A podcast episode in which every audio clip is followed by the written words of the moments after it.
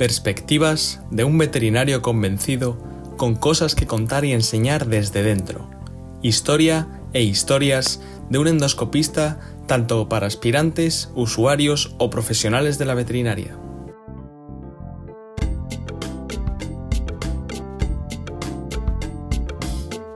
Hola veterinadictos. Hoy empezamos otro episodio de esta aventura de podcast, un poquito distinta porque la compañera que vamos a entrevistar hoy no tenemos una relación de tanto tiempo, eh, aunque sí que nos conocemos desde hace años, ahora, ahora hablaremos de esto. Eh, pero es un poquito una sensación nueva que es muy estimulante también, porque es descubrir a otra compañera que nos hemos visto en otras situaciones, pero verla desde otro punto de vista.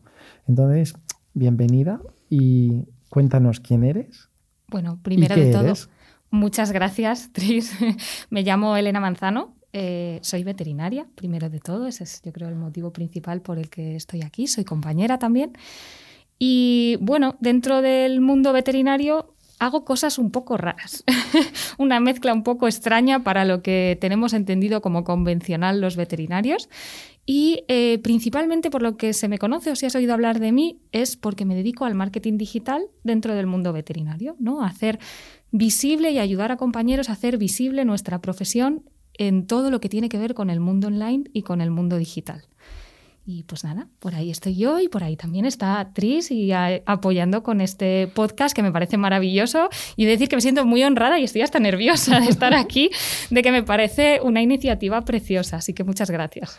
Bueno, em, en primer lugar, yo también tengo esa sensación de decir, bueno, estoy hablando con una profesional de estos medios. Yo al final me he acercado de una forma imprudente, yo creo. He lanzado, quizá presionado, pues, por, por todos los creativos que, con los que convivo en casa, mis hijos, mi mujer, pues hasta mis animales yo creo que son creativos y al final te obligan a estar un poco a ese nivel. ¿no? Y tú y yo nos conocimos en un, en un máster de rehabilitación al que me invitasteis. Rehabilitación veterinaria. Veterinaria. Y fue allí donde tú ya me contaste que hacías esto.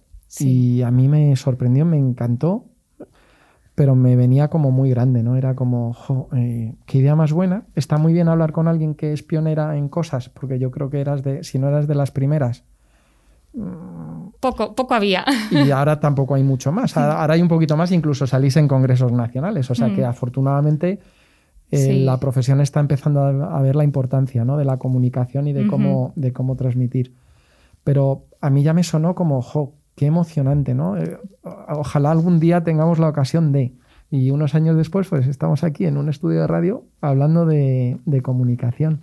Cuéntanos cómo, cómo te dio por, lanzarte a esa aventura.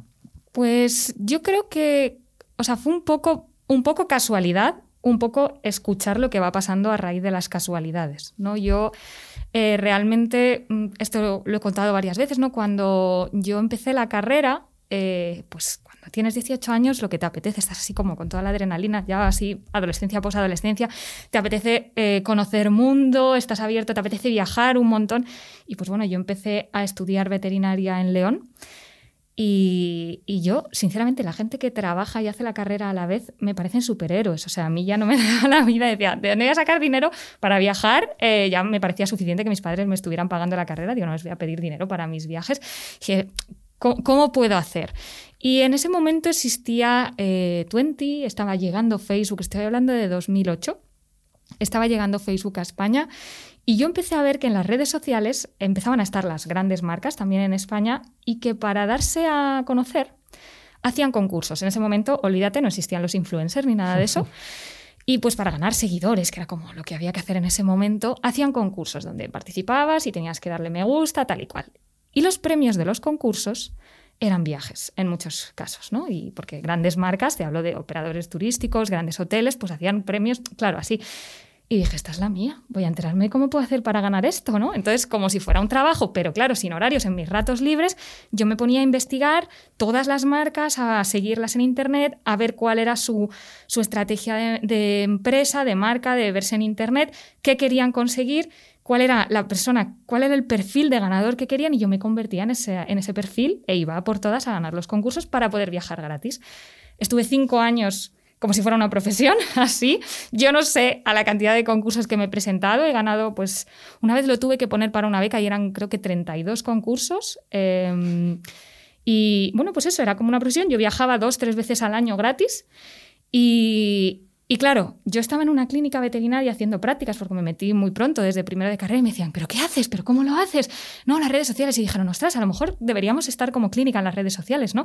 Y me dijeron, pues es que nos da un poco de miedo porque esto suena chino y claro, tenían la sensación en casa de los ciegos, el tuerto es el rey, ¿no? De decían, tú tienes un control, ¿por qué no nos lo llevas tú? Y dije, bueno, llevo ya muchos años del otro lado, vamos a intentarlo. Y la verdad que se me dio súper bien, yo creo, conseguimos mucha visibilidad, la clínica se consiguió mucha fidelización eh, de clientes y alcance de nuevos clientes.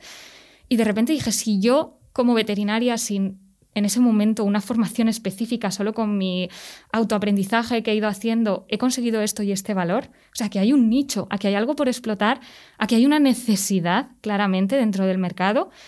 Yo siento que tengo una habilidad especial para esto, entonces voy a seguir por aquí, ¿no? Además decía, esto es un trabajo que puedo hacer, siempre he querido eso, viajar, bueno, vivir bien, en el sentido de poder dedicar tiempo en casa, y decía, esto, con esto puedo estar en mi casa o donde yo quiera y no dejar de trabajar, ¿no? Puedo ser como un poco más dueña de mi tiempo. Así Libertad. Exacto. Así que ahí ya fue cuando dije, espera, voy a ver cómo, vamos a ponernos serios, ¿no? De, ver cómo puedo profesionalizar esto y, avanzar y dar unos servicios y un, todo que, que, pueda ayudar a la profesión. Y bueno, pues poco a poco, de ahí hasta hoy, hace nueve años de eso. Hace nueve años. Sí. Madre mía. Sí, sí. ¿Y tienes clientes? ¿Cómo es el tipo de cliente? ¿Trabajas solo para veterinarios o para otros? Bueno, empecé trabajando no solo para veterinarios, porque para quien me lo pedía, ¿no? que a quien me abría su puerta, su oportunidad, yo intentaba ayudar. Actualmente, sobre todo, es sector veterinario, sector del mundo animal, porque también he tenido empresas pues, que venden productos para mascotas. He trabajado también en proyectos de mm, eh, publicidad más enfocados en, en humana también. Eh, que me ha ayudado mucho porque ellos sí que van como un poquito por delante, ¿no? Entonces también ahí ves, aprendes y dices, ah, esto lo podemos aplicar por aquí, por acá. Eh, pero fundamentalmente es veterinaria, tanto clínica como empresas, entidades, sí. Cualquier acción que, que se mueva en ese ámbito, ¿no? Sí, bueno, realmente eh, a mí por lo que más se me conoce y porque realmente es por lo que más se me conoce, porque yo creo que es lo que cuento con más pasión y lo que más disfruto sin duda, es por la gestión de la reputación online del sector veterinario. El eh, ayudar a los veterinarios a enfrentar eso de primeras, eh, las crisis de reputación, entendiendo esto cuando nos llega una crítica, ¿no? cuando nosotros nos estamos exponiendo en, Internet y nos llega eh, un cliente descontento o incluso un cliente que no, alguien que no es cliente y nos deja ahí una mala reseña ¿no? y entonces el veterinario... Entramos en pánico. Exacto, ¿no? y, y porque yo cuando estuve mirando hace cuatro o cinco años hice una gran encuesta, tengo una gran encuesta de más de mil veterinarios de qué es lo que tu mayor dificultad, qué es lo que más te frena a la hora de enfrentarte al mundo online. Y entre todas las cosas que dijeron, a mí me llamó mucho una la atención que era esta, ¿no? Las críticas. Tengo miedo a no saber enfrentar a un animalista radical, tengo miedo. Y yo dije, esto es lo primero que hay que eliminar. Porque si nosotros nos lanzamos a comunicar desde el miedo, no va a funcionar. Entonces nosotros tenemos que estar en Internet, ya aprenderemos cómo, cuál es la técnica, si ahora es TikTok, si es eh, Clubhouse o lo que sea que venga, un blog, pero tenemos que hacerlo con, con seguridad, con tranquilidad y con disfrute, ¿no? Y si tenemos ahí la mosca detrás de la oreja del miedo de mañana me van a estar criticando todo lo que yo diga, no va a salir bien. Eh, y yo, por este tema de los concursos, tenía mucha experiencia en la gestión de, de este odio, porque nos enseñan a ganar, pero no nos enseñan a perder. Yo aprendí a perder y estoy muy contenta de esa lección. Y también aprendí a sobrellevar los ataques de la gente que perdía cuando yo ganaba y no le sentaba bien y lo pagaba conmigo. Pero yo aprendí a sobrevivir a eso porque me compensaba, porque en el fondo luego ellos no, no estaban en mi vida, yo sabía cuál era mi vida, cuál era... Y entonces, bueno, de como que de todo ese megamix dije, voy a ver cómo volcarlo en, veterinaria y, y creo que ahí es mi punto de, mayor aporte y con el que me siento más contenta de poder ayudar porque es muy bonito cuando te viene un veterinario, me llaman por teléfono en pánico. Ay, me ha pasado esto y mira lo que me han puesto y estoy fatal y no ha sido así y, de esto que no me dejan ni coger aire y están hablando 20 minutos angustiados, ¿no? Y al acabar la conversación con esa persona diciéndote, ahora lo entiendo, gracias, venga, vamos a trabajar en ellos y tal, y, y que no odian a Internet, sino que quieren seguir. Y para mí eso es muy bonito, porque yo creo que tenemos que estar en Internet. Y porque es una, es, es, es una realidad. Y la gente demanda conocimiento veterinario en Internet. Y si nosotros no estamos ahí, la gente no va a decir, ah, bueno, que mi pregunta, tengo esta duda, voy a buscar en Google o donde sea, y si no hay un veterinario, ah, qué pena, no hay un veterinario que me la resuelva. Bueno, pues me voy. No, van a, van a buscar y la respuesta que haya, si no es de un veterinario, la van a tomar como la verdad y la información válida. Y eso no vale. Tenemos que estar ahí nosotros y ser nosotros esa información. ¿no? Esto nos ha pasado, bueno, es una cosa que nos ha pasado no solo en el área de la comunicación, en el área de la nutrición. Eh, a los veterinarios nos han comido el terreno y la nutrición, que es algo que deberíamos de manejar y dirigir desde, desde las clínicas como asesores de un, de, de un cliente sano, de un perrito sano, un gato sano, pues nos han comido el terreno claramente. O en la etología también. en la etología, el comportamiento, o lo mismo en, fisioterapia, que estamos ahora también eh, hablando de rehabilitación y fisioterapia, pues tenemos los fisios ahí quitándonos. Y los dos programas que hemos hecho ya en la radio, que también tenemos un programa en la radio, como sabéis, eh, van un poquito orientados a que la población nos conozca como, como lo que somos y con todas nuestras eh, variables y nuestros potenciales y ponerlos en evidencia y decir, aquí estamos. Exacto. Ya vale de quejarnos de que no han contado con nosotros, que por supuesto que no han contado con nosotros, pero hay que hacer un poco autocrítica, ¿no? De, ¿y por qué no han contado con nosotros? Igual es que no estábamos, ¿no? Justo. Sí, y es que además justo yo he tenido eh, esta conversación, sorprende mucho la cantidad de personas que no saben, o cuando yo les digo, porque, bueno, aparte de todo este marketing digital que he contado, tengo la eh, especialización, un máster en fisioterapia y rehabilitación veterinaria y en acupuntura. Y cuando lo digo, me dicen, ah, pero ¿qué hay fisios de animales? O cuando dices, no, pues eh, me consultaron el otro día un tema de ansiedad por separación. Y dije, mira, yo no soy especialista, te voy a pasar el contacto de un especialista que en, en un etólogo. Ah, pero ¿qué hay de...? O sea, a mí lo que me sorprende no es, no es que o sea, es que no sepan que eso existe. Dije, aquí hay mucho por hacer, hay mucho trabajo por delante. Y no podemos reclamar que nos llamen si ni siquiera saben que nos tienen que llamar. Y de hecho, eh, hace un año me hicieron una propuesta de un trabajo también en un medio de comunicación y cuando me presentaron la propuesta, y me dijeron, vamos a contar con esta persona, esta, esta, y contigo como referente veterinario. Ah, muy bien. Y dije, ¿y en esta parte de educación quién está? Ah, vale. Y en esta parte dije, y una pregunta, sin maldad ni nada. Digo, ¿por qué no habéis contado con un veterinario para, para esto? No, porque de veterinaria estás tú, no, pero digo especialista en esto. Ah, es que no sabíamos que había esto. Dice, yo busqué en Google y las personas y en YouTube que tenían más visualizaciones y que eran como más aparentes para hacer algo de comunicación eran estas personas. Yo no he mirado si son veterinarios o no, entonces dije, ¿cuánto trabajo tenemos por hacer? ¿no? Hay que tomarlo, desde, como tú dices, desde la responsabilidad y el decir, hey, estoy aquí. Y si yo hago todo y estoy aquí y aún así me ignoran, entonces ya me podré quejar. pero no podemos montar una revolución desde el sofá. ¿no? Yo, soy, yo lo llamo ser revolucionario de sofá y hay que, hay que levantarse del sofá y hacer. Y una vez que hagamos, entonces, sorprendentemente, las cosas se ordenan. Qué curiosa de sofá. Yo soy más de cocina, fíjate. Ah, bueno. esa, misma frase es igual. Eh, ya vale de dar puñetazos en la mesa de la cocina, porque siempre recuerdo que en nuestra casa, pues el sitio donde nos juntamos siempre es al lado de la, cocina, ¿no?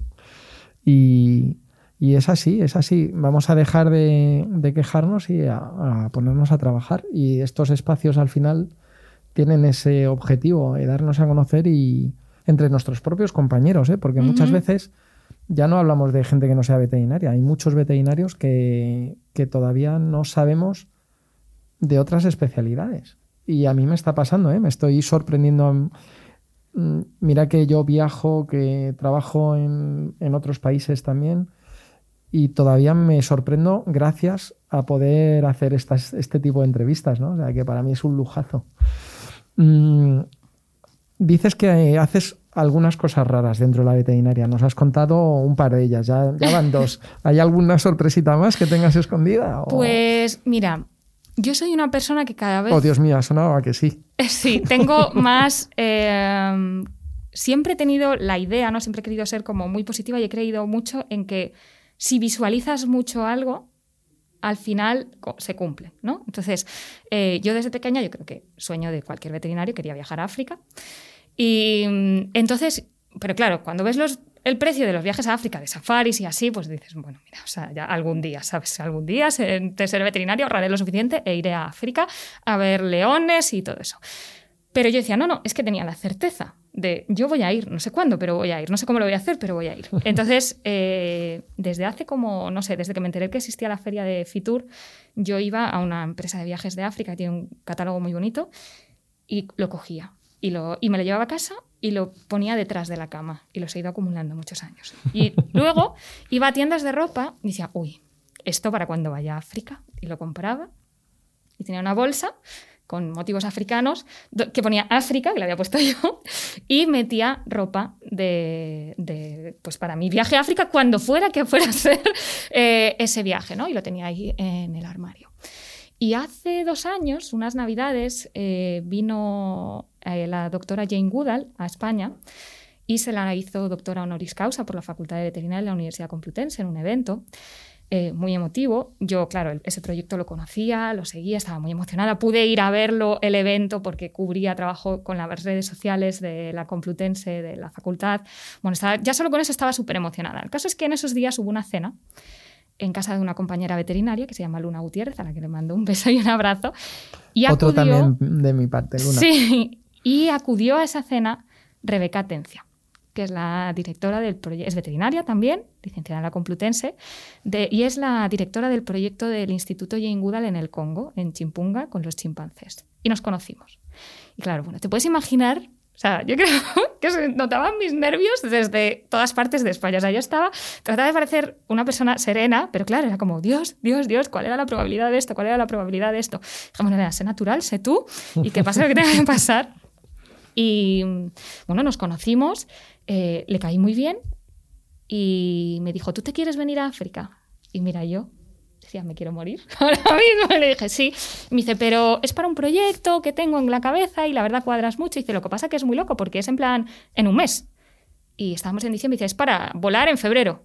Y yo, sí. Me dice, pero puedes. Y yo, sí, si no puedo, podré. O sea, no hay, no hay duda, ¿no? no. Y dije, mira, todo el plan de vida que he venido montando toda mi vida me permite, porque si estuviera trabajando en un sitio para un cliente o para lo que sea, no podría hacer esto, ¿no? Dije, yo no sé cómo lo voy a hacer, pero me lo voy a montar y voy a ir. Y pues desde entonces soy la veterinaria que es responsable de un grupo de perros que tienen allí, traídos de Europa, eh, que son detectores de especies ilegales, sniffer dogs, son perros de, olfato, ¿no? de rastreo, que tienen en la reserva para detectar, rastrean los coches en los checkpoints y tal, para intentar encontrar eh, tráfico de especies ilegales, municiones y dinero. Eh, y yo soy pues la encargada de crear los protocolos de sanitarios de esos perros que están allí, antes del COVID viajaba allí, viajé dos veces en un año allí a, verlos y a poner todo en marcha, eh, a crear el botiquín y todo, y eh, estoy pendiente de ellos de forma telemática. De manera que allí tienen enfermeros, se pueden llevar a la ciudad una clínica veterinaria, pero lo que es para el día a día, para cosas menores, para el control, tenemos una serie de protocolos eh, creados para mantener a los perros sanos y monitorizados en la distancia, que pues sale, entiéndelo, es una ONG mucho más económico que tener un veterinario ahí solo para estar pendiente de cinco perros.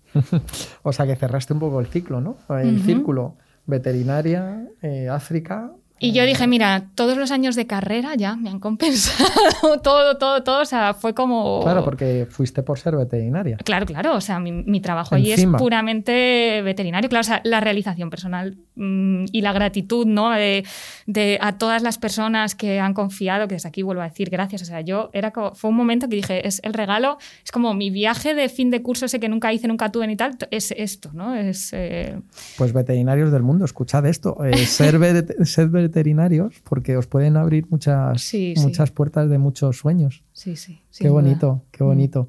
Otro beso y otro otro saludo para Rebeca, si nos oye. Si pudiera venir sería ideal. Lo que pasa es que sabes que es una mujer... Es complicada. he estado a punto, he estado a punto, porque conozco a su hermana y ella fue alumna interna en Caballos cuando yo era residente, eh, Rebeca. Entonces, y, y por casualidad pregunté por ella y estaba justo en España y le faltaban dos días para irse, ¿no? Y fue un poquito complicado. Y yo no estaba todavía tan hecho a mm, las cosas aquí en la radio, en este tipo de producto, eh, si salen ahora hay que hacerlas ahora, porque mañana no van a salir, ¿no? Sí, sí, sí. Y bueno, yo soy un poquito más lento para algunas cosas. Y, bueno, habrá me tiempo. Estoy, me estoy haciendo, me estoy haciendo. Habrá tiempo. Y además las cosas llegan cuando tienen que llegar. Exacto. Está claro. Si eso no era para hacerlo, es que no tenía que ser. Exacto. Está, está clarísimo. Y leyendo lo de tu vacunación, el, cuéntanos un poquito, si te apetece, porque fue como muy... Me gustó mucho leerlo. Sí, sí. Mm, por varias razones, porque yo me presenté a la primera edición de la Ruta Quetzal que se, que se hizo en España, no me, no, me, no me seleccionaron, pero como no me seleccionaron, pues me fui yo a Ecuador. Ya está, ah, se acabó. dos años después, una cosa así, me, me fui. Pero, jo, Cuéntanos esa experiencia porque es... Bueno, para quien no sepa de qué estamos hablando, porque la ruta que te sale, por desgracia, es algo que ya, ha dejado de mm. existir, este era un proyecto, pues había, hubo un periodista que se llamaba Miguel de la Cuadra Salcedo, que era también súper aventurero, de esas personas, un Indiana Jones de la vida, eh, con su bigote. es, la idea, hasta la, imagen, la idea que nosotros tenemos de explorador en la selva, pues ese, ese era él. Eh, como periodista también tenía muy buenos contactos y aparte todo lo que él hacía y escribía era impresionante y en un momento dado eh, el rey le encargó, un, el rey don Juan Carlos, el antiguo, el rey emérito ahora, le encargó un proyecto porque quería que hubiera mayor conexión, unión y conocimiento entre eh, las toda la comunidad de América Latina y España, tanto conocimiento a nivel personal de cómo, era la, de cómo somos culturalmente actualmente, como de hechos históricos. Y eh, bueno, pues Miguel de la Cuadra dijo, sin problema, vamos a ello, y creó un proyecto que era este que se llamaba Ruta Quetzal, que bueno, en resumen es, era una beca que otorgaba la Complutense y que estaba patrocinado por el banco BBVA donde eh, se elegía a 360 eh, adolescentes, bueno, personas era el año que cumplías los 16, te podías presentar, o el año que cumplías los 17, para un viaje, una expedición de eh, aprendizaje y aventura por un recorrido en América Latina y en España, mitad y mitad, un viaje de mes y medio, pues 20 días allí y 20 días en, en España. Y bueno, pues el año que yo cumplí los 16 años, eso seguía existiendo, y yo me presenté. Para eso había que hacer un trabajo que podía ser artístico, histórico. Yo lo hice histórico porque no, no pensé que era lo más fácil para mí. Eh, y lo hice sobre la Real Expedición Filantrópica de la vacuna de la viruela de Balmisi Salvani y el periplo para llevar la vacuna desde España en aquel barco con Isabel Zendal, ahora tan famosa Isabel Zendal. Sí, tan famosa, pero que yo creo que mucha gente no sabe no sabe de ella. Entonces, ¿qué, mejor persona que tú ahora para que nos cuentes? bueno, pues Isabel Zendal fue eh, una enfermera y trabajaba en un, en, un orfanato eh, de niños en Galicia.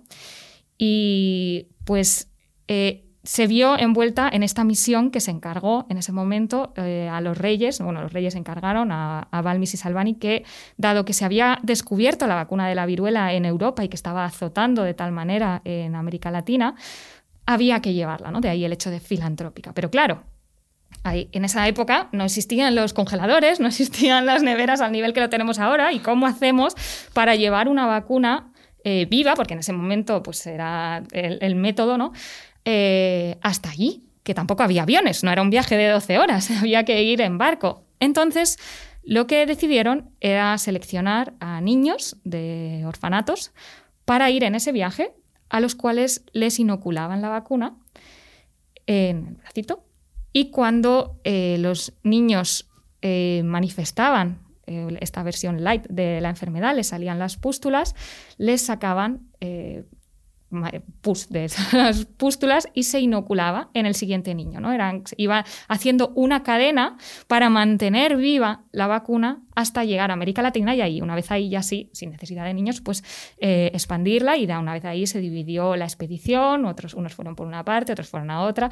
Eh, ciertamente ahora mismo no recuerdo la división, ya son datos que me pillan un poco lejos, pero bueno, la historia eh, es esa y por eso también es tan, tan conocida ahora, está tan sonado y tiene tanta relación con lo que estamos viviendo en este momento el nombre de Isabel Zendal. Y os recomiendo que si os interesa de verdad esta historia, para mí es un libro que, me encanta, es mi autor favorito, que se llama Javier Moro. Eh, tiene un libro que se llama A Flor de Piel, donde cuenta la historia de Isabel Zendal. Además, Javier Moro es una persona que está, pues no sé, como cuatro años investigando antes de sacar cualquier libro para escribirlo. Se entrevista con todas las personas vivas y familiares vivos de todas las personas que, históricas que forman parte de esto y el libro es es muy, muy emocionante y sobre todo siendo veterinario es un libro que te comes súper fácil, ¿no? porque el tema es muy, muy interesante.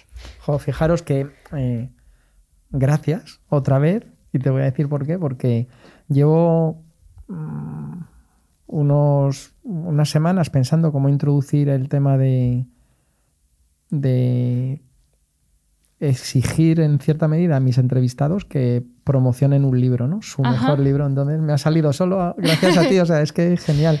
Pues ya me has dado el pie y ya sé cómo hacerlo. Ya se me ha venido a la cabeza perfecto. Pues nada. Porque, porque los veterinarios también leemos, ¿no? Sí, sí, sí. A mí, bueno, me yo creo que yo creo que es una afición muy la música y los libros, yo creo que es una cosa que está muy extendida entre los veterinarios. O sea, que, eso es uno de nuestros vicios. Que los veterinarios voy a caer en, eh, en decir en general, y a lo mejor meto la pata, te diría los clínicos, pero seguramente todos los demás no, también tenemos una sensibilidad, o sea, para trabajar con animales y con la salud de los animales y tan cerca, con seres que no hablan, tenemos una sensibilidad eh, como especial, ¿no? Me estoy ahora, si no me estáis viendo, pero me estoy como flotando las manos, ¿no? Es como, como una empatía, un feeling, una capacidad de eso, ¿no? Una empatía eh, y una sensibilidad que yo creo que todo lo artístico, todo lo que tiene que ver con el arte, también nos, el arte, la lectura, eh, la música, como tú dices, eh, somos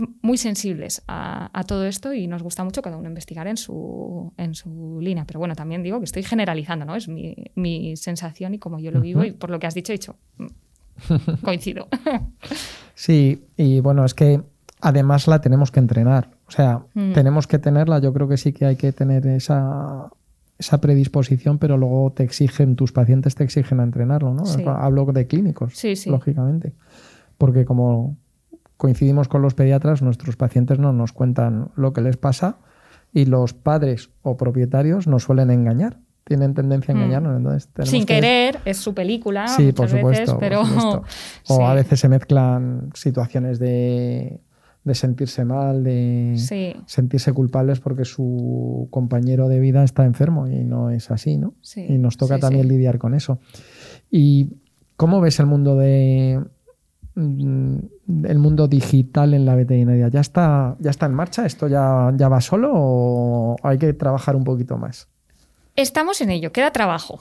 Te mentiría si te dijera que ya está, pero sí que, wow, en los últimos, te diría sobre todo a lo mejor tres años, yo creo, coincidiendo más con el boom de Instagram, fíjate, no sé si tiene relación o no, pero te diría que coincide en el tiempo, He visto más veterinarios sumándose a esto, sobre todo gente joven. Creo que el hecho de que haya tanto nativo digital, personas tan relacionadas eh, con, las redes sociales, con el móvil todo el tiempo en la mano, eh, y sobre todo que yo creo que las personas se están empezando más a replantear o sea, yo acabé también en esto porque yo sabía, la, digo, yo no sé lo que quiero ser, pero sé lo que no quiero y sé el modelo de vida que no quiero. Y yo no quiero guardias, no quiero urgencias y no quiero trabajar en una clínica de 9 a 8. Madre mía, mal camino has elegido ser veterinaria y querer y que ese sea lo que, a lo que aspiras, ¿no? Entonces dije, mm, me voy a especializar para que el precio de mi hora sea eh, mayor por menos tiempo. Eh, y bueno, me especialicé en fisioterapia y rehabilitación porque me gusta y porque ahí no hay guardias ni hay urgencias, ¿no? Entonces, esta relación que yo hice, que yo la hice durante la carrera, creo que también hay muchas personas que la están haciendo ahora mismo y que dicen, me gustan mucho los animales, pero no me compensa el estilo de vida de la clínica que tenemos actualmente en España y están buscando más opciones. Y cuando se ponen a buscar más opciones, ahora aparecen también estas nuevas profesiones digitales que de repente hay un gran nicho, una gran demanda y no hay perfiles que, lo cubran, porque sí que es verdad que hay perfiles, que esto no es nuevo en el mundo del marketing en general, del periodismo, pero dentro de veterinaria, profesionales con conocimiento veterinario que elaboren este tipo de, de servicios, es muy difícil. Y tenemos una profesión donde para mí es muy importante que exista ese conocimiento. Yo no digo que sea, haga falta, sea estrictamente necesario que seas veterinario. A mí me parece, por ejemplo, un complemento ideal para un auxiliar clínico veterinario, eh, que además son los que suelen estar en esa atención al cliente, pues como un plus de, algo que ofrecer, un valor diferencial que ofrecer en una clínica cuando están buscando trabajo, es el saber manejar toda la parte digital de, ese eh, negocio. ¿no? Em, porque muchas veces en el mundo online eso nos vemos en situaciones difíciles de manejar y de responder si no tienes ese conocimiento. ¿no? Te, hacen una consulta y cómo lo gestionas si no sabes eh, hasta dónde dices, dónde no dices y al final qué pasa. Pues que hablo desde mi experiencia, yo no quiero menospreciar el trabajo de nadie, conozco también eh, personas del mundo del marketing y del periodismo que se dedican a esto y lo hacen súper bien, pero han tenido que aprender muchas cosas extra. Porque lo que a mí me llega cuando me han llegado veterinarios, me dicen, mira, yo lo tenía en una empresa y el problema era que yo lo tenía en una empresa porque quería delegar y no puedo delegar, porque todos los días me, están, me llegan mensajes, los tengo que responder yo. Si quiero hacer un post eh, sobre algo clínico, lo tengo que hacer yo, porque por muy básico que sea, yo sé lo que hay que decir y los límites. Ya no es tanto la forma, porque es alguien que sepa describir bien lo puede hacer, sino los límites. A mí me, me mandaban radiografías de un caso eh, por ejemplo, de un cuerpo extraño, tal, y yo enseguida me inventaba un quiz y sabía qué era lo que estaba viendo, y el veterinario me decía, te mando tres casos, y me los mandaba en bruto por, por, por Google, búscate la vida, ¿sabes? Y yo de ahí sacaba... Eso si no tienes un mínimo conocimiento veterinario, no lo puedes hacer. Entonces ya el veterinario sí está empezando a demandar ese nivel de poder delegar en profesionales y ahí hay un nicho eh, maravilloso sobre todo para esas personas que dicen, bueno, tengo conocimiento veterinario, quiero ayudar a la profesión, pero no quiero estar en una clínica de 9 a 8. Ah, estás proponiendo no que haya un servicio externo más o menos especializado como serías tú, tu empresa asesora a, otros, otros compañeros, pero eres un servicio externo, sino que estás proponiendo que dentro de los, eh, de los espacios de los hospitales tal haya profesionales especializados en esto. Exacto, o sea, están las dos opciones. Eh, puede haber un centro que dice, mira, no, es que de las personas ninguna se le da bien esto, ni quiere, tampoco hay que forzar, ¿no? A eh, aprender nada de esto. Esto tiene que salir solo. Exacto. Eh, pero muchas veces al revés me dice, mira, es que esta persona se desenvuelve, lo está intentando ella, no tiene formación, oye, le puedes formar, la puedes enseñar, porque y yo siempre soy súper partidaria de que ese conocimiento esté dentro, va a ser todo mucho más rápido, va a ser mucho más enriquecedor. Pero no solo eso, voy justo a lo que te digo. Muchas veces dicen, no, es que acabo la carrera y no, o no encuentro trabajo o los puestos que me ofrecen eh, no cumplen las condiciones que yo esperaba. Y yo digo, me parece muy bien, vamos a tomar responsabilidad sobre eso. Tú quieres tener un trabajo mejor, ¿no? ¿Qué valor superior vas a ofrecer frente a todos tus compañeros para tú ser ese candidato por el que estar dispuesto a pagar más? Porque tú tienes que representar para esa clínica una inversión y darle un beneficio eh, extraordinario, ¿no? Entonces ellos tienen que ver si tú vas solo con tu título de veterinario recién licenciado, bueno, ahora graduado, no es un valor, o sea, es, un valor increíble, pero me refiero que no, que no hay nada especial respecto a otro, ¿no? Entonces tienes que ir con esa soft skill o esa, em, e, esa especialización extra que suponga un valor diferencial. Entonces, claro, ser, hacerte un máster de cirugía y ser el mejor cirujano mm, no se consigue súper rápido. Pero conseguir habilidades digitales, sobre todo cuando eres una persona que viene de un mundo digital, que tiene el digital en su día a día, es como si hubieras nacido haciendo suturas aunque no lo supieras y luego solo tuvieras que aplicarlo al animal, ¿no?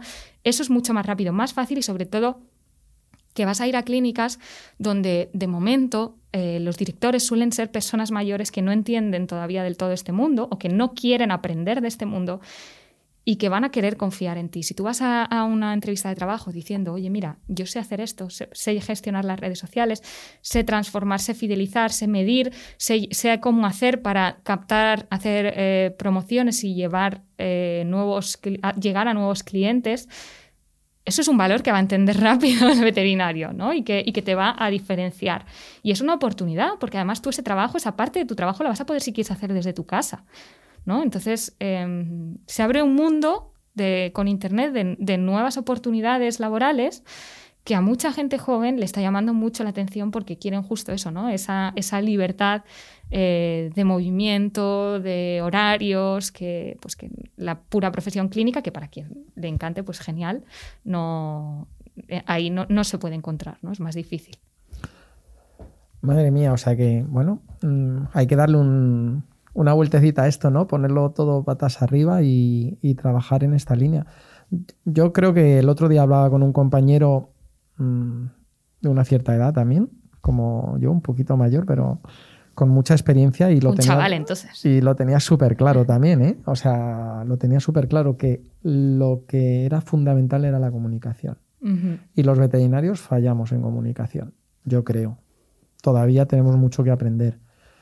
Claro, luego hablando con algún ex decano que también he entrevistado, eh, surge la situación de no deberíamos de poner también más economía y más comunicación, pero claro, entonces ya volvemos a tener una profesión que necesita una carrera de siete años, ¿no?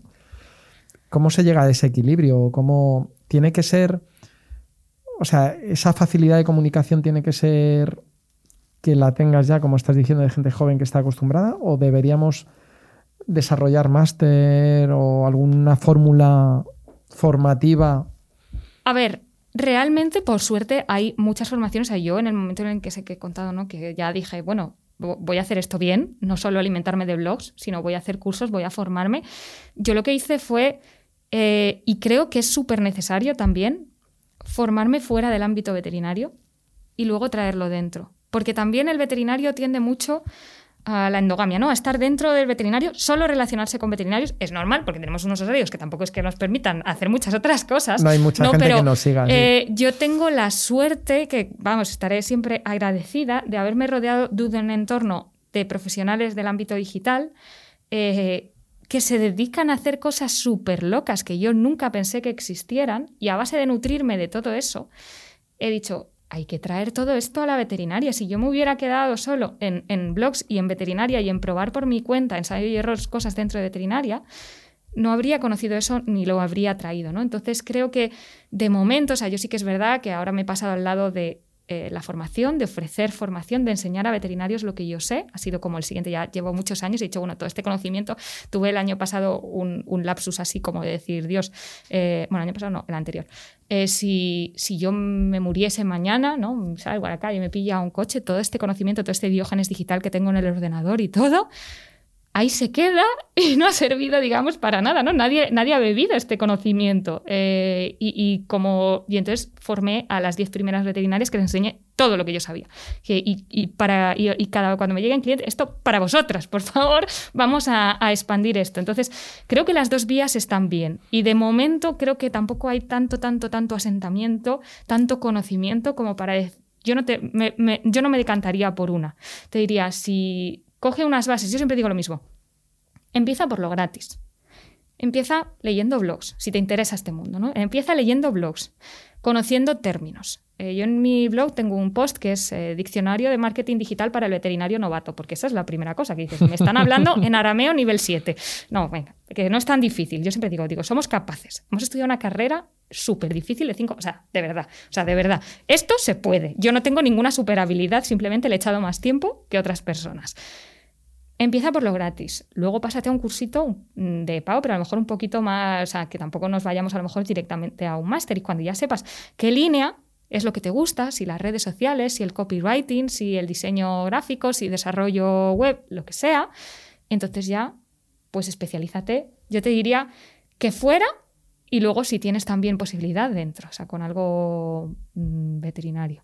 Pero para mí es un campo y vamos, yo estoy viendo ahora gente y gente que está saliendo nuevos podcasts, gente joven que, empieza a hablar en toda esta lengua, en todo esto, y yo estoy feliz. O sea, y cuando me dijiste que estabas haciendo el podcast, yo estaba feliz diciendo, bien, bien, que esto se inunde y que se normalice, ¿no? Y no hemos llegado todavía a ese punto de, que se haya normalizado. Claro, yo, como te decía al principio, ¿no? Es un poquito un atrevimiento, ¿no? Es como, bueno, este no es mi medio y ¿qué hago? Que a veces me pregunto, ¿qué narices hago aquí, no? Pero claro, yo también como tú tengo una mochila llena de experiencias, sobre todo, ya no digo de conocimiento, de experiencias. Y experiencias con muy buenos compañeros de la profesión que saben mucho, ¿no? Y entonces me apetecía, primero, egoístamente, revivir esos encuentros. Lo del virus ha sido una bendición para mí, es, un, es muy fuerte decirlo, pero en muchos aspectos ha tenido muchos puntos positivos como el poder parar, reflexionar, si un día me muero, ¿qué pasa con todo esto, no? Porque yo cogí el, el, bicho, yo creo que lo cogí en marzo o así, estuve pachuchillo. Y no pensé en que me iba a morir, ni mucho menos, pero de repente dices, oye, es que hay gente que se está muriendo. Y te puede pasar mañana de cualquier cosa. digo, no, no, estas experiencias que he vivido, estos buenos momentos con mis compañeros, hay que, hay que recuperarlos, ¿no? Pero claro, a partir de ahí te das cuenta que, que, esos compañeros a su vez tienen una cantidad de conocimiento que muchas veces no han podido expresar o, y muchos son profesores o muchos dan cursos. O sea, mm, yo creo que no es casualidad, yo creo que nos vamos juntando, ¿no? Pero aún así, pues, no sé, una de las entrevistas que más disfruté que fue con José Rodríguez, que es un cirujano excelso, que tiene libros de cirugía publicados en no sé cuántos idiomas, con el que he compartido vivencias y que hemos ido a trabajar juntos en, muchos sitios, eh, pues no sabía que le encantaba la carpintería. ¿no? Y fue un descubrimiento y, casi digo, ojo, es que deberíamos hablar solo de madera. A lo que voy es que, que es verdad que ahora es mucho más fácil que ese conocimiento pueda ser eh, se pueda poner a disposición de todo el mundo. El personal, que ahí cada uno pues tenemos nuestro límite, el que sea, y sobre todo el profesional. Sí, yo creo que Internet, una cosa maravillosa que ha conseguido es em, democratizar la comunicación. Todo el mundo puede ser comunicador y luego serás bueno o malo, pero todo el mundo tiene la posibilidad de exponer eh, lo que piensa, eh, de contactar con personas que de otra forma eh, no podría em, y sobre todo también de humanizar a las personas. Internet tiene, puede tener muchas cosas malas, ¿no? Y que me lo digan a mí, pero eh, justo esto que tú me has dicho, hasta ahora a lo mejor eh, lo que las personas conocían de ese profesor era su, imagen en clase. ¿no? Y, si no hay internet y si esa persona no está en otro vínculo y no tienen oportunidad de coincidir o saber de esa persona en otro momento, se quedaría ahí. Pero gracias a todas las redes sociales, a los podcasts, a esta nueva visión de comunicación, se abre la posibilidad de conocer un poco más a ciertos perfiles, inspirarte de esas historias y acercarte a esas personas. Justo. Yo ahora estoy aquí y si alguien me quiere contactar, yo encantada de que me busquen en redes sociales o donde sea. Sí, sí, sí, por favor, di dónde te podemos eh, encontrar. A mí en todas las redes sociales yo es muy fácil. Arroba Elena Socialbet, ahí eh, me, ah, me, encontráis, ¿vale? O por email también, hola arroba elenamanzano.com, lo pongo todo fácil. Em, pero a mí me ha pasado que gracias a Internet y a las redes sociales, eso de repente conoces esa otra parte de una persona y, además tienes la necesidad y la oportunidad de contactarla ya te contestará o no, pero tú tienes la posibilidad de mandarle un mensaje a través de eh, Facebook, de Instagram y decirle, oye, te oí el otro día en este sitio, te vi o este post, gracias, me has inspirado un montón, no sé qué, y que eso a lo mejor condicione el que si a mí me pilla en un momento con 16 años de qué quiero hacer con mi vida, la cabeza me haga clic porque Internet me ha abierto todo el mapa, ¿no? Y eso es muy bonito. Y creo que con más motivo, por eso mismo los veterinarios tenemos que estar ahí y contar nuestras historias, que para nosotros es nuestra vida, es cotidiano y nos parece lo más normal del mundo, pero para otra persona puede ser justo lo que estaba buscando y no lo sabía. Y ahí tenemos que estar para, enseñarlo. Y una cosa que me está pasando es que esto engancha. Ah, sí. Esto es muy peligroso, ¿no? ¿Cómo, cómo se regula esto? ¿Cómo... Porque es adictivo. Mm, bueno, yo te diré que he pasado por muchas fases y una de las cosas que he hecho, em, he tomado dos medidas. La primera, eh, no tengo notificaciones de ninguna red social, ni de WhatsApp. O sea, yo mi teléfono, lo único para lo que vibra o suena es si me llaman por teléfono, pero me di cuenta de que llegaba un momento que, que yo eh, condicionaba mi vida a, si, sonaba el móvil o tal, yo, yo, paraba lo que estuviera haciendo y lo miraba y le prestaba atención. Entonces decía, espérate un momento, esto no, esto no puede ser así, no puede ser que, que esto tenga el control sobre, sobre lo que yo quiero hacer en cada momento. Y la prioridad, ¿no? Exacto. Entonces, si llevo el teléfono conmigo pegado a mi cuerpo, lo llevo en modo avión. Y si no, por lo menos las notificaciones las tengo siempre desconectadas.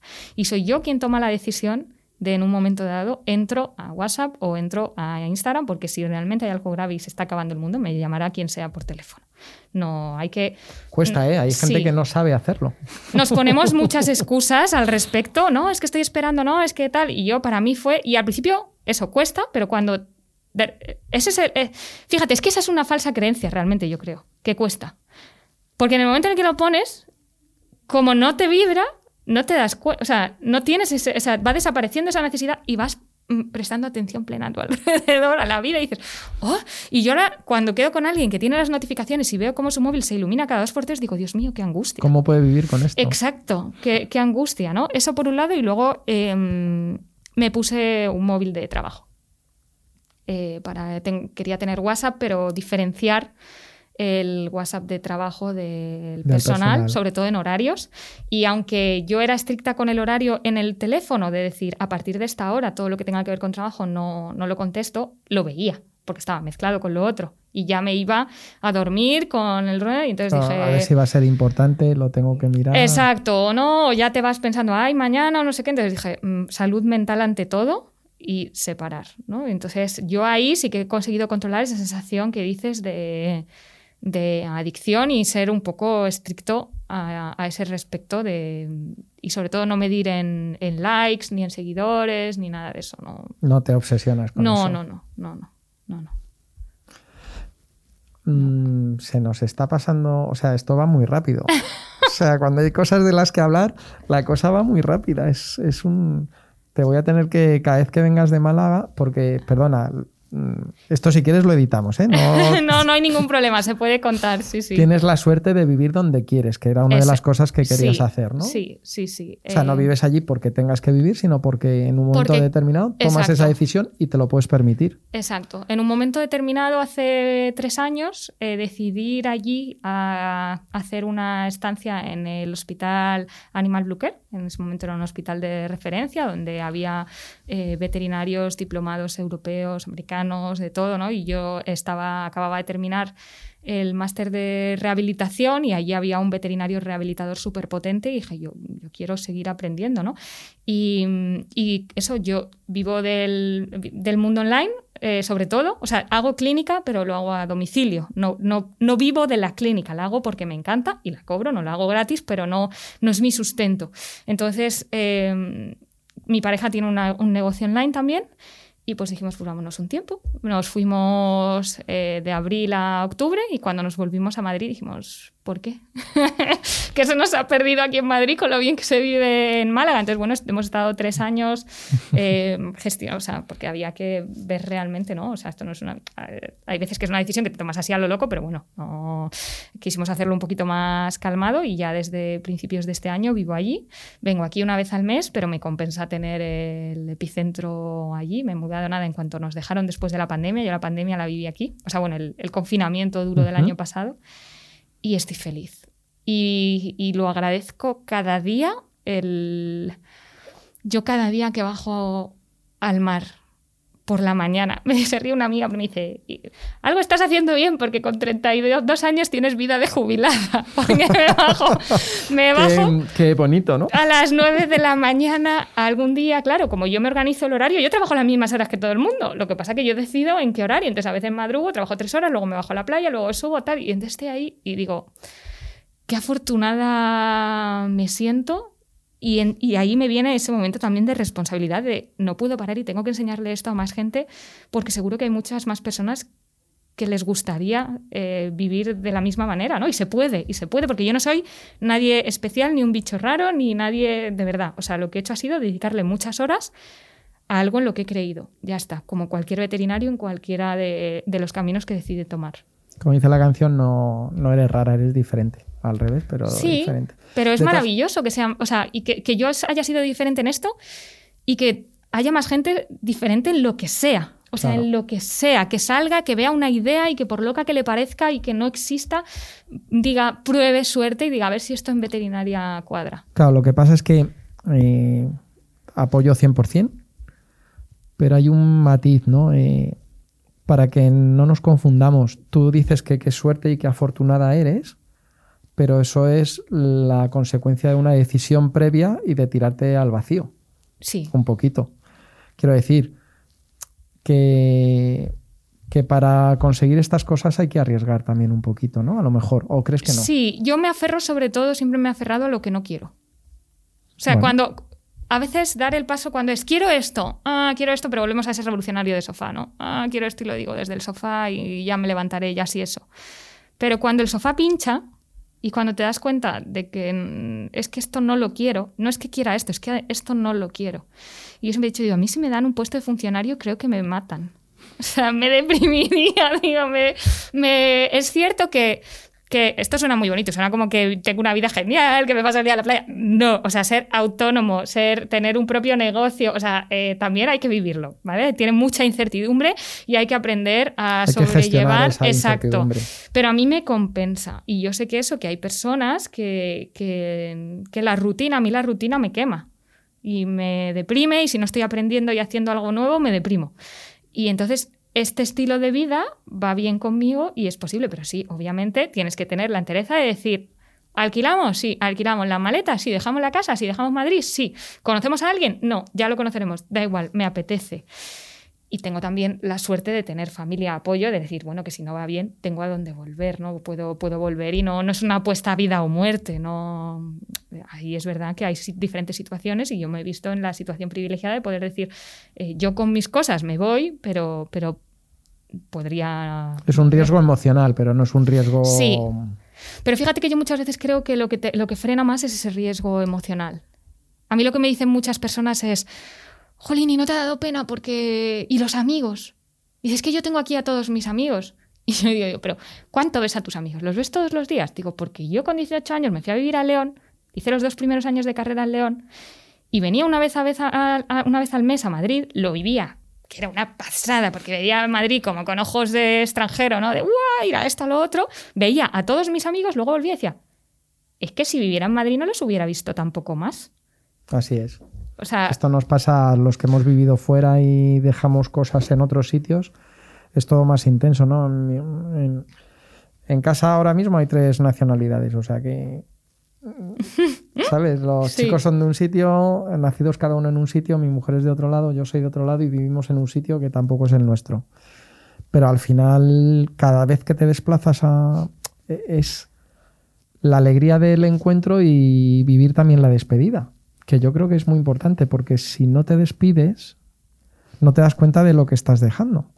E, esa sensación tengo, ¿no? Cuando dejas a la familia o a los amigos y sabes que no los vas a volver a ver en el tiempo que sea, de repente aprendes a apreciar ese momento con más intensidad, ¿no? Y no solo la despedida, sino la rutina del tiempo. Yo sé de personas que quedan con su familia por rutina y el tiempo que están, están todo el rato mirando el móvil o están, o sea, no están ahí, no están en el momento. Sin embargo, cuando sabes, como dices, que ese tiempo es finito, que es como es el tiempo, que no nos hagamos líos. Sí, exacto, pero, pero, lo, pero lo tienes interiorizado, ¿no? Y entonces lo vives, buah, ¿sabes? Mm, eso, vas a cenar con tu familia. Yo cuando vengo veo a mi hermano y siempre es, ay, venga, vamos a quedar a comer y estoy feliz, ¿sabes? Y que me cuente todo y tal. Y si yo viviera aquí, a lo mejor nos veríamos todos los fines de semana y pues claro que le prestaría atención, pero creo que no de una forma tan genuina.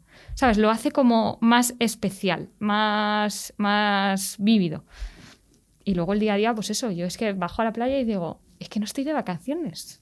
Claro, estoy que es trabajando. Claro, es que eh, esto a lo mejor para los que nos escuchen, que viven en una ciudad con playa de toda la vida, no lo entienden, pero para alguien de Madrid, eh, el levantarte todos los días y decir, que puedo ir a la playa es como, Dios, mm, es maravilloso, ¿no? Bueno, es que como me decía el otro día un madrileño madrileño, es que si tuviéramos playa ya era abusar. ¿no? Ah, bueno, claro, ¿no?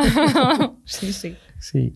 Jolín, Elena, pues se nos ha pasado el tiempo, pero bueno, como yo creo que pues esto es un, es un, buen comienzo, sí. yo creo que ha sido mm, bueno, yo he disfrutado muchísimo. No sé si te has sentido cómoda. Yo, como se me ha pasado el tiempo volando, como en casa. Siempre acabo un poco dejándos el minuto de oro este tan de moda ahora con los políticos para que si hay algo que no te he preguntado que quieras decir, pues que ahí está.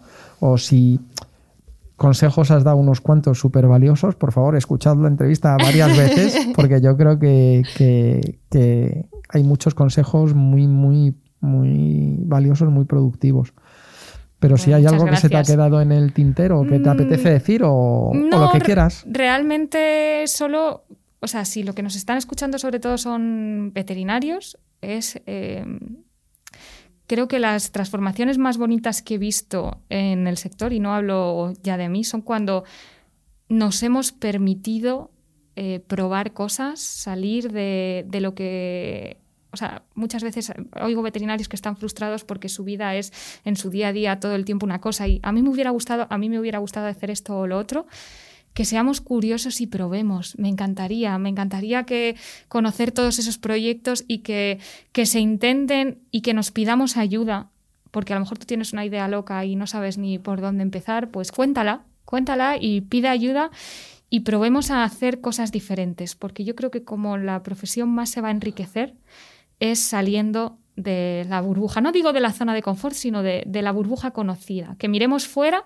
para enriquecer dentro. Una relación cuanto más enriqueces, cuanto más miras fuera y luego lo traes para adentro, eh, pues eso mismo, que me encantaría conocer un montón de proyectos loquísimos que salgan en los próximos años y me encantará escucharlos aquí también, que vengan a contarlos. Eh, si te enteras de alguno, ya sabes. Este, es, este es, un luego, espacio... luego te mando una listita. Este es un espacio para precisamente eso, ¿no? Eh, empezó como un reencuentro y ahora son encuentros nuevos que son tan productivos y tan agradables como, como los otros. Yo ya tengo mi edad y entonces, claro, tengo muchos acumulados, ¿no? Pero sigo manteniendo esa curiosidad y esas ganas de hacer cosas locas y distintas, no con la misma energía de hace 20 años, lo tengo que reconocer pero porque también los ritmos ya mm, te impones otro ritmo, ¿no? Pero es que es justo esa palabra, curiosidad. La curiosidad de como cuando éramos niños, ¿no? Y no, no te lo planteas, simplemente ves algo que te llama la atención y vas. Y vas y tocas y pruebas y hueles y te da igual que te estén mirando y te da igual que, pues eso, ¿no? Que no perdamos eso y que, que vayamos a, a satisfacer la curiosidad. Pues muy bien, muchísimas gracias Elena. Gracias a ti, de verdad. Un placer. Síguenos en Instagram, arroba trisampayo, para no perderte las últimas novedades.